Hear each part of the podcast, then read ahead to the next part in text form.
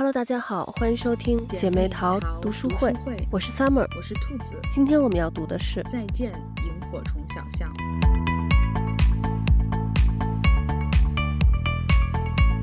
这周我看了一个 TED Talk，里面是一个教育家，他在讲关于我们童年对我们成人之后的情绪问题的这个影响。他在里面说，就是。呃，我们的童年会对我们成年之后的这个精神健康产生很大的一个影响。嗯，但是其实，就是我们每一个人在小的时候都不知道这件事儿，包括像我们的父母。呃，可能最近几年，我觉得这个话题才被大家广泛的关注。但是在我们父母的那个年代，可能他们也不知道童年的这个经历会对成人之后的精神健康造成影响。所以就是我们当然，我们说我们现在可能一些呃精神方面的问题是由于我们的童年或者原生家庭造成的。但是其实大部分的父母在他们。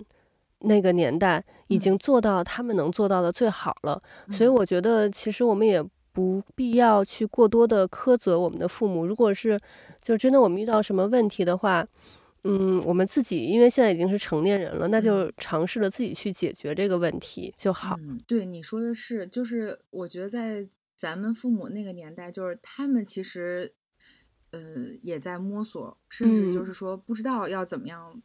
做一个。就是很好的父母，对，像现在是因为大家对心理上的问题越发的关注了，嗯，所以大家都开始注意到这个问题了，嗯，就就自然也会对这个关注的更多。但确实，在咱爸妈那个年代，可能都并不知道，比如说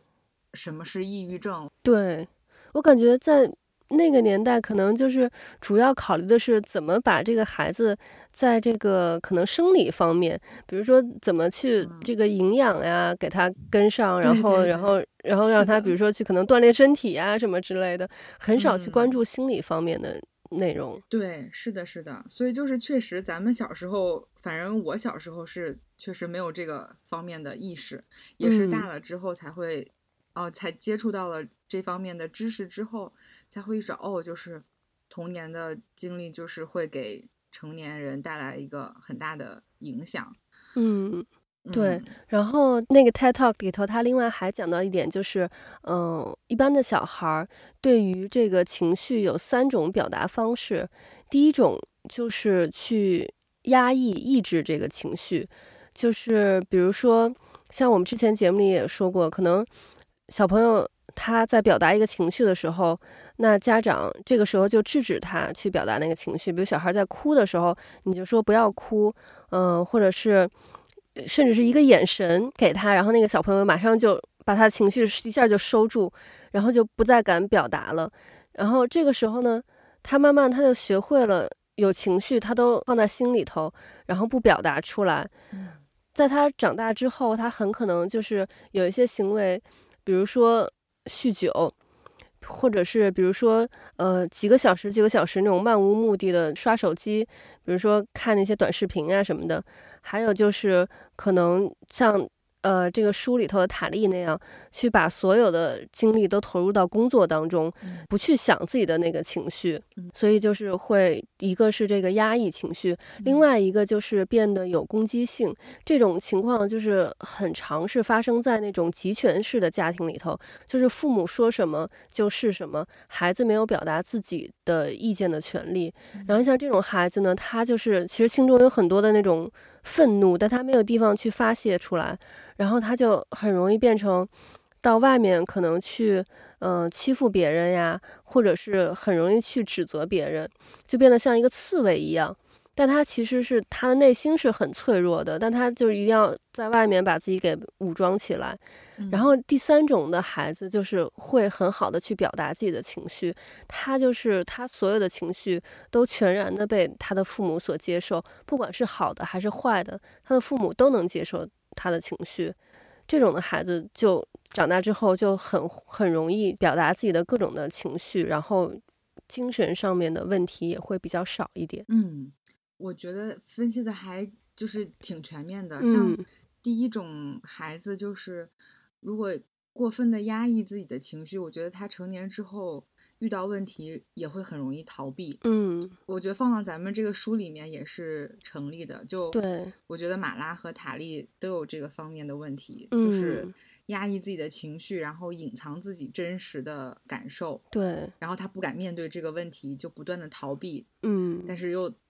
恶性循环，带来了很不好的结果。对、嗯，然后第二种孩子，我觉得就是很容易就是。特别是在那种叛逆期，我觉得还是很有可能会发展成为，比如说有有一有一些些的暴力倾向，嗯，这样子的，嗯，对，所以就是有你这个，我就有想到，呃，能让孩子就是可以和父母敞开心扉，说出来他的真实的感受，其实是非常非常重要的。就我就是想到书里面的马拉，其实他。是希望他的父母可以接受他真实的样子的，嗯，但是他没能在家里面做真实的自己，也没能敞开心扉。他一开始可以敞开心扉的对象是塔莉，但是塔莉自己并并不是一个很好的榜样，或者说会沟通的这么一个长辈的角色，嗯嗯，所以其实也没有对马拉起到很好的引导的作用。嗯，我就在想，所以我看了就是这本书前半段，就在想，如果呃马拉和就是如果凯蒂和马拉之间母女的这种沟通，能够用更好的一种方法来疏导马拉的这种成长上的这种小情绪，就能接受他现在的这个样子，同时引导他往更好的方向走，是不是可能后面就。会更好一点儿，嗯，我觉得可能就是看书的时候有一个这样的思考，也许对，嗯，读者也是有帮助的。就如果特别正好又是妈妈的话，我觉得应该也是可以有一点点思考在里面。嗯，对，我觉得就是，我们作为家长来说，还是要尽量的去接受孩子的不同的情绪。嗯，像马拉，他就是他表现的很乖的时候，那。就是是能被接受的，嗯、但是他当他表现出任何的叛逆，或者是就是一些感觉我们我们大人认为不应该做的事情的时候，嗯、那他就感觉不能被自己的家长所接受。但实际上，所有孩子不能让我们接受的这些行为背后，都有他要表达的东西。嗯、我们作为家长。就是不应该只看到这个表面，孩子表现出来这个叛逆，嗯、我们要想的是孩子他背后想表达的是什么，他想跟我们说的是什么。对，而且我觉得孩子都有都有以下两个特点，第一个就是，呃，想要证明自己已经不是一个孩子了。嗯、对，你看，就是马拉他们就是就觉得我我已经是一个大人了，我不是那个小孩子了，嗯、就是他想要宣示一下自己的一种主权。嗯、第二个就是。我觉得孩子还是挺容易受环境影响的，小孩子都不希望自己成为，呃，其他人当中的异类。嗯，所以你看马拉他为什么那个时候想穿，穿成那样，打扮成那样，一个是想，嗯，就是成人化一点，嗯，然后吸引别人的目光，让别人觉得他是一个大人了，他很酷。嗯，还有一个就是他也不希望和别人不一样，他想成为合群的那一个，然后。其实是怕被别人觉得他是一个异类的，嗯，我觉得这个也是就是家长挺需要注意的地方，因为家长可能看不到学校里面其他的孩子是什么样，或者是小孩他们现在所面临的，呃，他们那个群体的一种社交是什么样，嗯，嗯，所以小孩子回来肯定会有相应的一些表现和举动，嗯，那我觉得大人就是。在这个时候要了解小朋友的情况，然后同时让他能够敞开心扉的告诉你，嗯，因为我觉得父母对于孩子来说其实是他们最重要、最在乎的人。他们虽然也在乎外界人的眼光，嗯，但其实更希望能够得到父母的认可，嗯，所以父母首先要能接受孩子这一点，对于孩子来说是非常非常重要的，嗯，因为他一旦发现。呃，妈妈或者爸爸不喜欢我这个样子，他其实会对自身也会产生怀疑和某种有点嗯讨厌自己的情绪，嗯，但是他又没有办法抗拒，就是他内心的这种力量，所以他内心就会很很拉扯。嗯，这个时候，我觉得其实大人对他的理解和引导是非常重要的。但是首先你要能够理解和接受他，你才能站在他的角度去再引导他。嗯，哎呀，所以我想了想，我觉得。其实对父母来说，这个要求挺高的。对，是，嗯，因为就是像在那个 TED Talk 里头，那个人也说过，嗯、就是我们我们的现在的社会，我们的学校其实可能更强调的是 IQ，、嗯、学校里教的都是一些学术的东西，但是很少会去强调去关注 EQ。嗯，就是我们在从小到大的学习过程当中，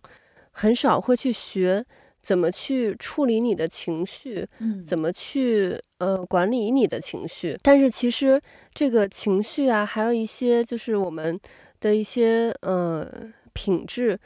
是对我们人生是很重要的。嗯，但是我们在学校里头，其实。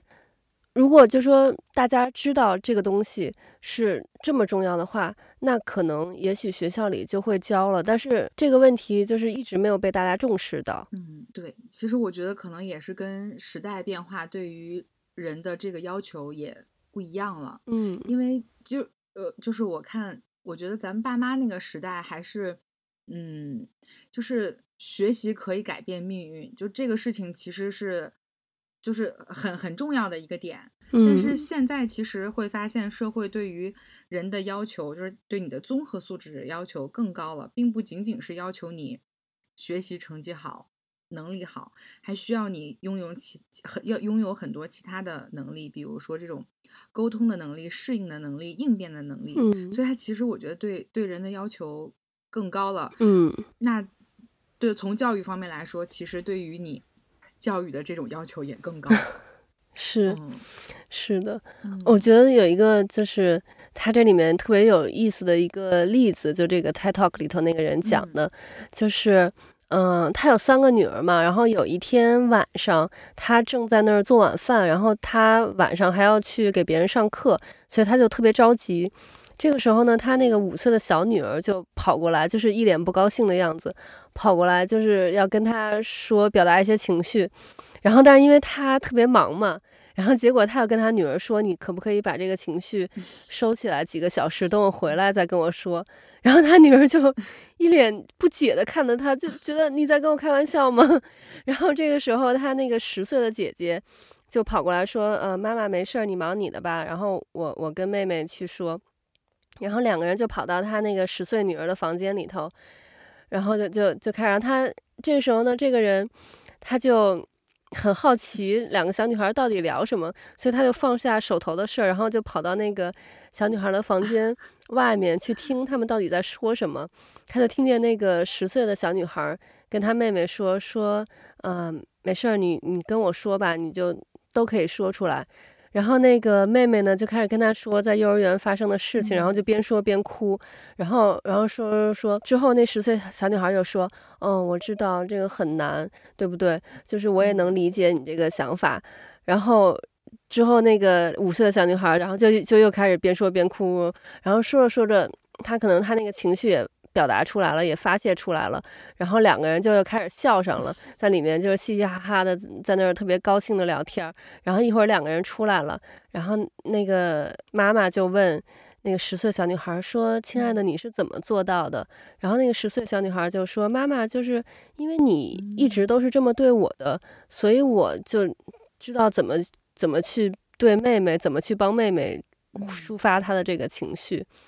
然后我就觉得。是，就是其实我们去怎么对待孩子，孩子他就学会了去对待别人的方法，他就会去学会怎么去跟别人相处。我们如果给孩子传递的是好的东西，那孩子也会把这个好的东西再传递给别人。嗯，对，没错，就是，所以就又又一次印证了。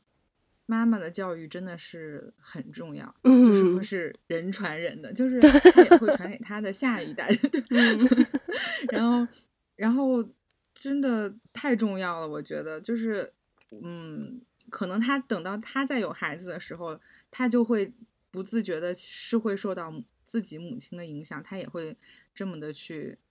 对待他的孩子，就是这其实这也是一种传承。嗯，然后刚才听你这么说，我也是感受到了家里有两个孩子的好处，就是独生子女真的太孤单了，因为像像咱们都是独生子女嘛，嗯，然后但如果有一个兄弟姐妹，就是有一些可能你都不好和你父母说的话，但是你可以和你的兄弟姐妹说，嗯，就有事情可以有一个人和你商量，嗯，哎，我觉得这一点真的其实也挺重要的。对，我觉得哎，有两个孩子确实很不错，所以我觉得你你们家的哥哥和妹妹以后就可以两个人互相扶持，就真的还挺好的。嗯，对，我觉得他们俩特别逗的一件事就是，他们俩在家里头基本上每天是都在那个各种吵啊，各种各种打，就是相爱相杀，但是每回一到外面就是。跟外面的人如果发生任何的冲突，嗯、他们两个一定是会一致对外，同仇敌忾。对，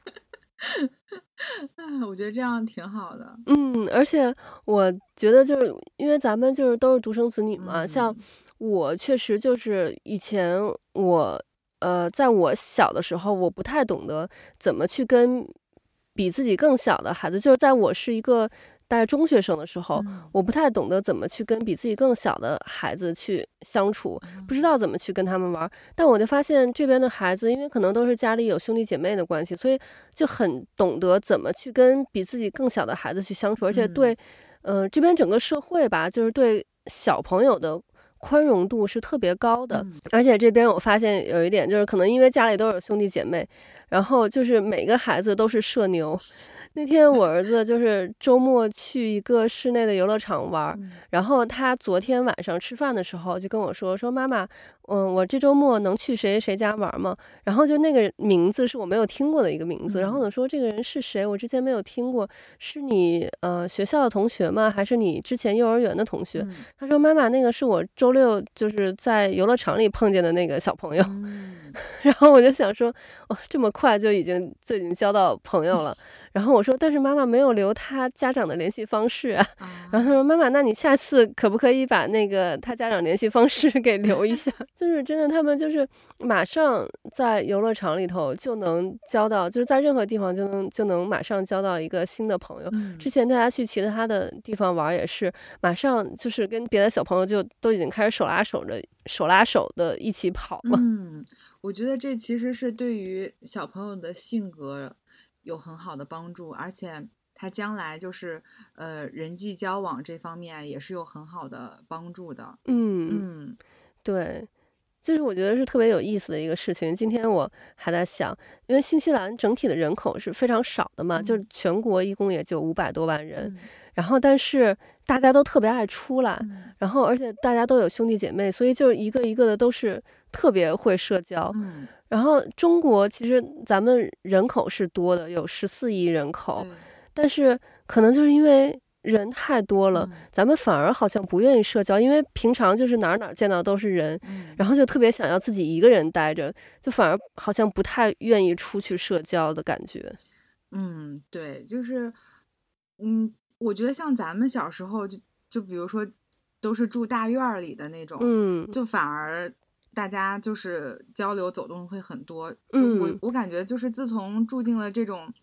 小区之后，尤其大家一户一户的，比如说如果我们，嗯，比如说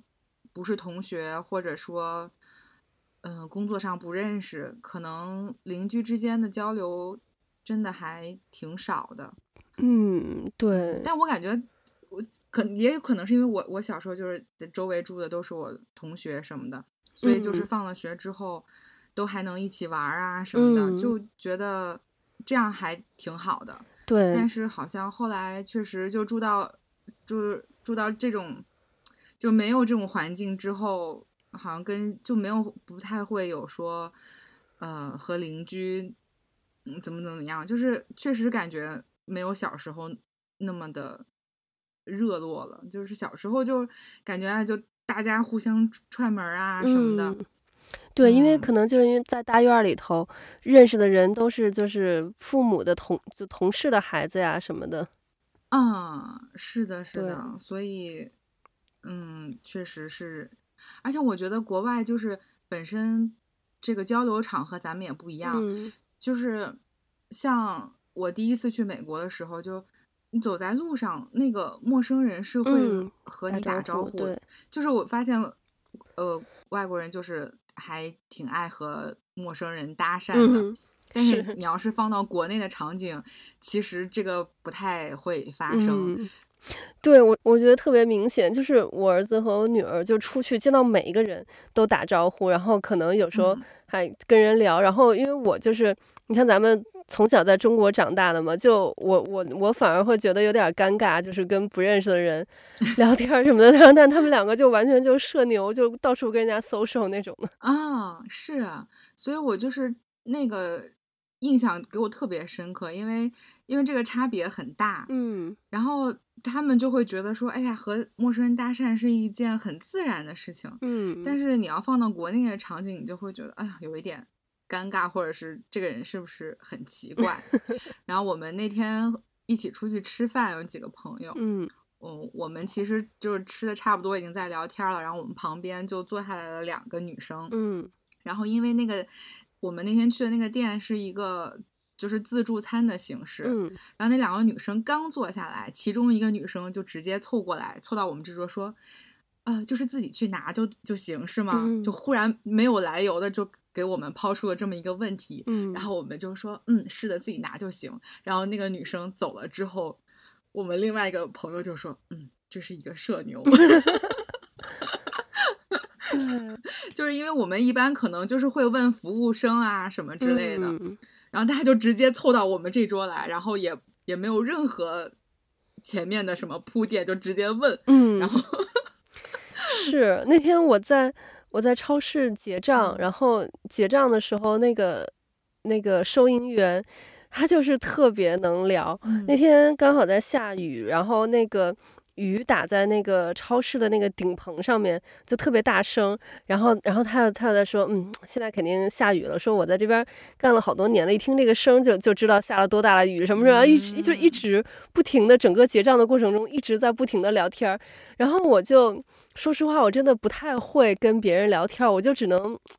就是附和他一下。然后，但是，但是我看就是洋人，他们就是跟陌生人就聊家常，就能聊得。很很开心那种的，嗯，是，我觉得这也是一种，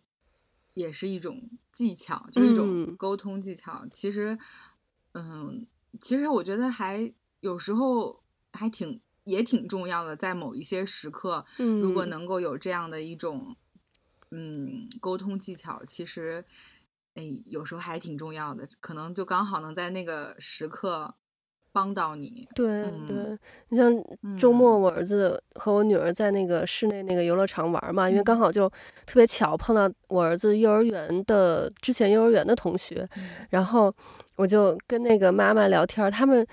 我们是从十一点半进的那个游乐场，然后他五点半关门，嗯、就是他们就一直玩到五点半，然后我就跟那个妈妈一直聊，啊、聊到最后下午我都就是我开始头疼，因为那天本来我起的就特别早，七点钟就起床了，然后下午又聊了，你想聊了多少个小时，然后对我就感觉我缺氧，缺氧然后就一直在 在那在那那个摁头，你知道？哎，不过我觉得你两个宝贝都还挺好，因为。你知道，女孩都想有一个哥哥，嗯，是，我就觉得你们家妹妹太幸福了，嗯，而且我突然就是想到，她从小有一个就是哥哥和她一起成长，嗯，她其实对于如何和异性相处，我觉得她会更自然一些，嗯，因为她就是一直在这样的状态下，对，那除了她就是会看到你们两个人，呃，日常交往的这个方式，嗯，她也会从她哥哥的那一面会了解到。男生是什么样的？嗯、呃，怎么跟男生相处？就是他，嗯，自然而然，他其实就会就会知道要怎么处理。其实这对于他以后长大了怎么跟异性相处，我觉得也是非常有帮助的。嗯、你看，像咱们，嗯，独生子女，就是如果只是一个女孩，那其实除了爸爸妈妈，嗯、呃，和你和你上学之后班里的同学之外，但你其实对于男生异性是。就没有一个很直接的一个方式让他去了解，嗯、然后我们这边又又是倡导的是读书的时候就是好好读书、嗯、啊，不要那个谈恋爱什么的。嗯、然后光机到那个毕业了，说哎，你该谈恋爱，你该结婚。对对，就有的家长可能就是这样。然后我们还想说啊，可是我们对男生还不太了解呢，也不知道怎么和异性相处。对，所以我觉得就是如果就正好有个有个兄弟，嗯，这样的话。其实我觉得对他以后怎么和异性相处是有是有很大的帮助的，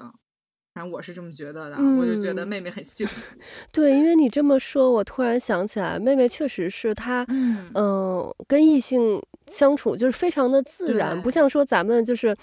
独生子女，可能从小就是呃没有这种亲的兄弟这种的，嗯、就跟异性相处可能就会。有一些呃拘谨呀，就是不太自然的那种感觉。嗯、但是妹妹现在有可能因为她小哈，嗯、就是因为她哥哥有一个特别好的一个朋友，然后嗯、呃、有好几个兴趣班都是一块儿上的，嗯、所以一周能见着好几次面。然后妹妹就每回见到那个哥哥的那个朋友，然后就她特别喜欢哥哥那个朋友嘛，嗯、然后她每回过去就就都抱住人家。然后那个今天也是今天呃他们是上足球课。嗯然后风有点大，我给妹妹带了她的外套，然后妹妹就不穿，就硬要穿那个小男孩的外套。然后，然后那个穿着穿着，她就那个困了嘛，然后就我就抱着她，她在我身上就睡着了。然后睡着了就穿着人家那个小男生的那个外套，然后就就跟我回家了。所以，对，她就是会跟异性相处，就是非常的自然。嗯，我觉得这个还挺好的。嗯。对对对、嗯，我觉得这也是女生成长经历上必须要上的一课。嗯，然后你们家妹妹现在就已经自然而然的在上这个 课了，嗯、就是以前以后也没完全没有压力。对，而且我觉得就是他们俩刚好就是那个妹妹可以跟哥哥还有哥哥的一些朋友们，就是平常去去相处，然后就这样知道怎么去跟男生去打交道。然后哥哥平常跟妹妹和妹妹的。可能一些朋友们，然后能相处，然后也知道怎么去打交道。其实从哥哥的角度来讲，哥哥他也知道，对，也知道女生是怎么想的，然后这样他就会更懂女生的想法，然后就会站在女生的角度去去替自己将来的另一半考虑。对，哥哥将来肯定是会，就是很会照顾人的那种，他就会懂女生的心理。嗯，然后妹妹也会知道，哦，原来你们男生是这样的。然后呢，她也会知道，就是说，哦，我我应该。怎么和男生相处，就她就不会有嗯害怕或者说不知所措。我觉得其实这个对于他们以后的人生来说真的很好。嗯，嗯对，没错。我们这周把这个《再见萤火虫小巷》的前半部分给读完了，然后下周我们会继续读后半部分。嗯、其实这里面还是有挺多的片段能呃发人深思的。然后我们会在下周继续和大家讨论这本书。嗯。OK，那我们今天的节目就到这里了，我们下期再见，拜拜，拜拜。